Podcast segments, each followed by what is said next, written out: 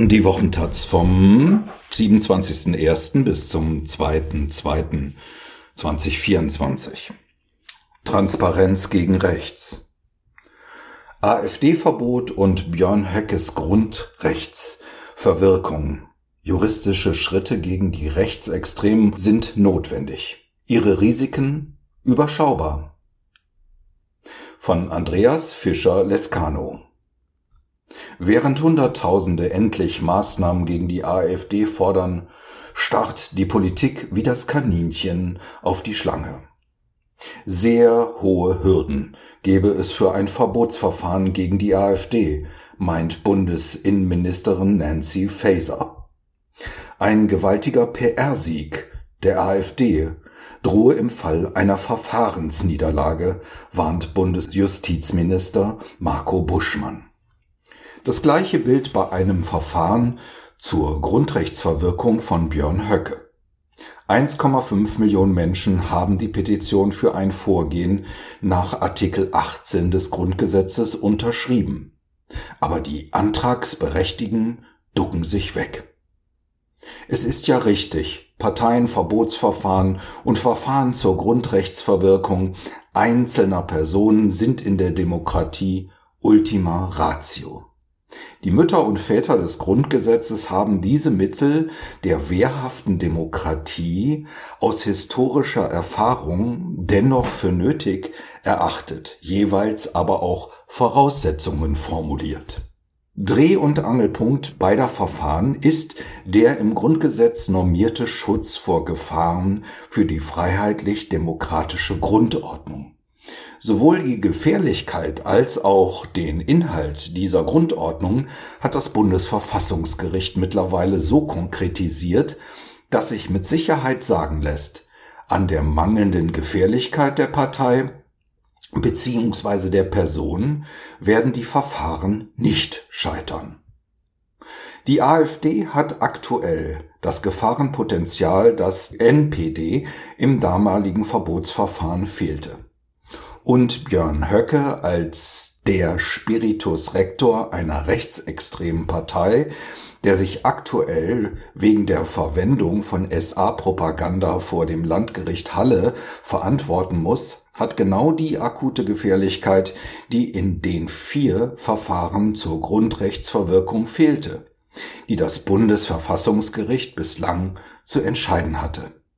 Auch im Hinblick auf die Beeinträchtigung der freiheitlich-demokratischen Grundordnung sind die Dinge weniger uneindeutig als regelmäßig behauptet. Das Bundesverfassungsgericht hat den entsprechenden Maßstab in seiner Entscheidung vom Dienstag, in dem es die NPD bzw. die Heimat von der staatlichen Finanzierung ausgeschlossen hat, nochmals präzisiert. Das Gericht stellt insbesondere auf die Gleichheit ab. Ein ethnischer Volksbegriff und die Vorstellung von der deutschen Volksgemeinschaft als Abstammungsgemeinschaft verletzen das Gebot elementarer Rechtsgleichheit. Wenn das Gericht die Verfassungsfeindlichkeit der NPD im Urteil aus dieser Woche daran festmacht, dass gerade die Vorstellung der ethnisch definierten Volksgemeinschaft zu einer gegen die Menschenwürde verstoßenden Missachtung von Ausländerinnen, Migrantinnen und Minderheiten führt, dann ist das eins zu eins auf die AfD übertragbar. Wie die NPD ist die AfD von einer rassistischen, insbesondere antimuslimischen, antisemitischen und antiziganistischen Grundhaltung geprägt. Wie die NPD nimmt die AfD eine ablehnende Haltung gegenüber gesellschaftlichen Minderheiten wie transsexuellen Personen ein. Nach allem, was öffentlich bekannt ist, ist daher nicht ersichtlich, weshalb die vom Verfassungsschutz bereits als rechtsextrem eingestuften AfD-Landesverbände in Thüringen, Sachsen und Sachsen-Anhalt und auch die AfD auf Bundesebene nicht als verfassungsfeindlich bewertet werden sollten. Zahlreiche Funktionärinnen haben sichtbare Spuren dafür hinterlassen, dass sie darauf abzielen, demokratische und rechtsstaatliche Institutionen auszuhöhlen. Deportationsfantasien, völkisches Denken, Inklusionsfeindlichkeit, Antisemitismus, Sexismus. Die AfD ist auf allen Ebenen und in allen Regionen durchsetzt von Menschen, die sich gegen den Grundsatz der unteilbaren und unverfügbaren Menschenwürde nach dem Grundgesetz, die Basis von Demokratie und Rechtsstaat wenden. Gerade vor dem Hintergrund entsprechender Präzedenzfalle in der Rechtsprechung des Bundesverfassungsgerichts und auch des Europäischen Gerichtshofs für Menschenrechte, vor denen die Verfahren sicher gebracht würden, ist eine Ablehnung der Anträge daher kaum zu erwarten. Die Risiken sowohl im Verbots- als auch im Grundrechtsverwirkungsverfahren sind daher überschaubar. Einmal davon auszugehen ist, dass die Verfahren professionell geführt werden. Dazu gehört, dass von Anfang an eine personelle Distanz zu den Verfassungsschutzämtern gewahrt bleiben muss. Das erste NPD-Verbotsverfahren scheiterte 2003 daran, dass der Verbotsantrag auf Äußerungen gesetzt, gestützt worden war, die V-Männer des Verfassungsschutzes getätigt hatten. Die Fehler, dass der Staat durch V-Männer und V-Frauen die Verbotsgründe quasi selbst schafft, darf natürlich nicht erneut begangen werden. Gerade im Verbotsverfahren werden also entsprechende Vorkehrungen zu treffen sein. Zudem wäre es wichtig, dass Bund und Länder konzentriert vorgehen. Statt sich wie im zweiten NPD-Verfahren 2013 die heiße Kartoffel gegenseitig zuzuschieben, sollte der Antrag von allen Antragsberechtigten gemeinsam gestellt werden. Im Verbotsverfahren müssten also die im Paragraph 43 des Bundesverfassungsgerichtsgesetzes genannten antragsberechtigten Institutionen Bundestag, Bundesregierung und Bundesrat gemeinsam vorgehen. Im Verwirkungsverfahren wären nach § 36 des Gesetzes neben Bundestag und Bundesregierung die Landesregierungen zuständig, wobei hier jede Landesregierung initiativ werden kann, unabhängig vom Wohnsitz oder Dienstort des Betroffenen. Das Grundrechtsverwirkungsverfahren gegen Björn Höcke als thüringischen Fraktionsvorsitzenden der AfD sollten dementsprechend alle Landesregierungen und nicht allein die thüringische mittragen. Schließlich wären die Vorwürfe auch transparent zu dokumentieren. Eine das Verfahren begleitende Öffentlichkeitsarbeit wird daher essentiell sein. So könnten die Verfahren schon durch ihre Einleitung auf eine klärende Wirkung entfalten. Zwar verschwinden die rechtsextremen Menschen dadurch nicht, aber ein transparent geführtes Verfahren wäre Teil des Unternehmens, diese Personen wieder für die Demokratie zurückzugewinnen, flankiert von guter Politik, die ihre Lebenssituation verbessert.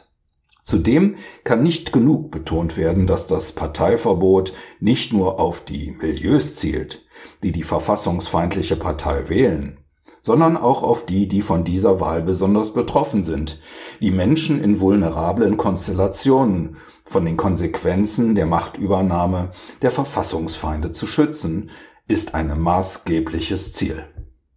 Dazu gehört eben auch, der Öffentlichkeit vor Augen zu führen, was die Politik der AfD für die Menschen bedeutet, die von rassistischen, antisemitischen, sexistischen und ableistischen Politik dieser Partei in ihrer Existenz betroffen sind. Schon die Einleitung der beiden Verfahren würde in der aktuellen Situation die Diskurslage in Deutschland verschieben und auch die Brandmauer gegen Kooperation mit den Verfassungsfeinden verfestigen. Selbst wenn sie absehbar nicht 2024 abgeschlossen werden. Natürlich wird die AfD sich weiter als Opfer einer Diktatur in Zensurpolitik gerieren. Diese Klaviatur bedient diese Partei seit Jahren. Je sachlicher aber die Verfahren geführt und je sorgfältiger die Vorwürfe dokumentiert werden, desto weniger wird es der AfD gelingen, diese sich ohnehin abnutzende Strategie zu diskursiven Erfolgen zu führen. Und selbst eine Ablehnung der Anträge muss nicht zwangsläufig in einem PR-Sieg der AfD münden. Das NPD-Verfahren ist das beste Beispiel dafür, dass eine Partei auch trotz eines abgelehnten Verbotsantrages in der Bedeutungslosigkeit verschwinden kann. Zwar war die NPD im Jahr des Verbotsantrages 2013 im Vergleich zur AfD, die in aktuellen Umfragen bundesweit bei etwa 22 Prozent liegt, schon marginalisiert. Dennoch zeigt auch das Verfahren gegen die NPD, dass es im Falle einer Antragsablehnung beim Bundesverfassungsgericht darauf ankäme, genau herauszuarbeiten, an welchem Punkt das Verfahren gescheitert ist.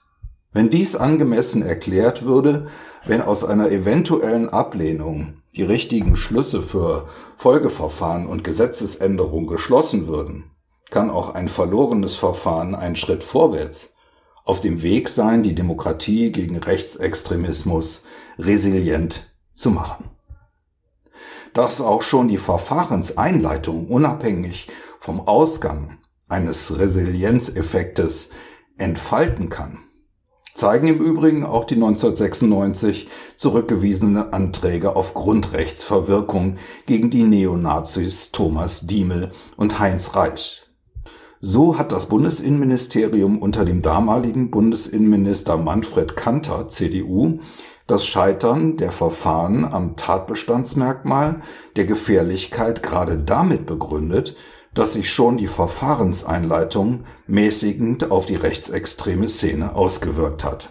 Voraussetzung für solch einen Erfolg ohne Obsiegen, wie es in der Prozessführungspraxis oft im Anschluss an das 2004 erschienene Buch Success Without Victory des US-amerikanischen Verfassungsjuristen Jules Lobel formuliert wird, ist freilich eine das Verfahren begleitende professionelle Öffentlichkeitsarbeit. Davon sind die politischen Verantwortlichen derzeit leider noch allzu weit entfernt. Doch es bleibt zu hoffen, dass der Druck der Öffentlichkeit und die sich nun regenden Proteste hier einen Unterschied machen werden. Andreas Fischer-Lescano lehrt Verfassungsrecht und internationales Recht. Außerdem leitet er das Fachgebiet Just Transitions an der Universität Kassel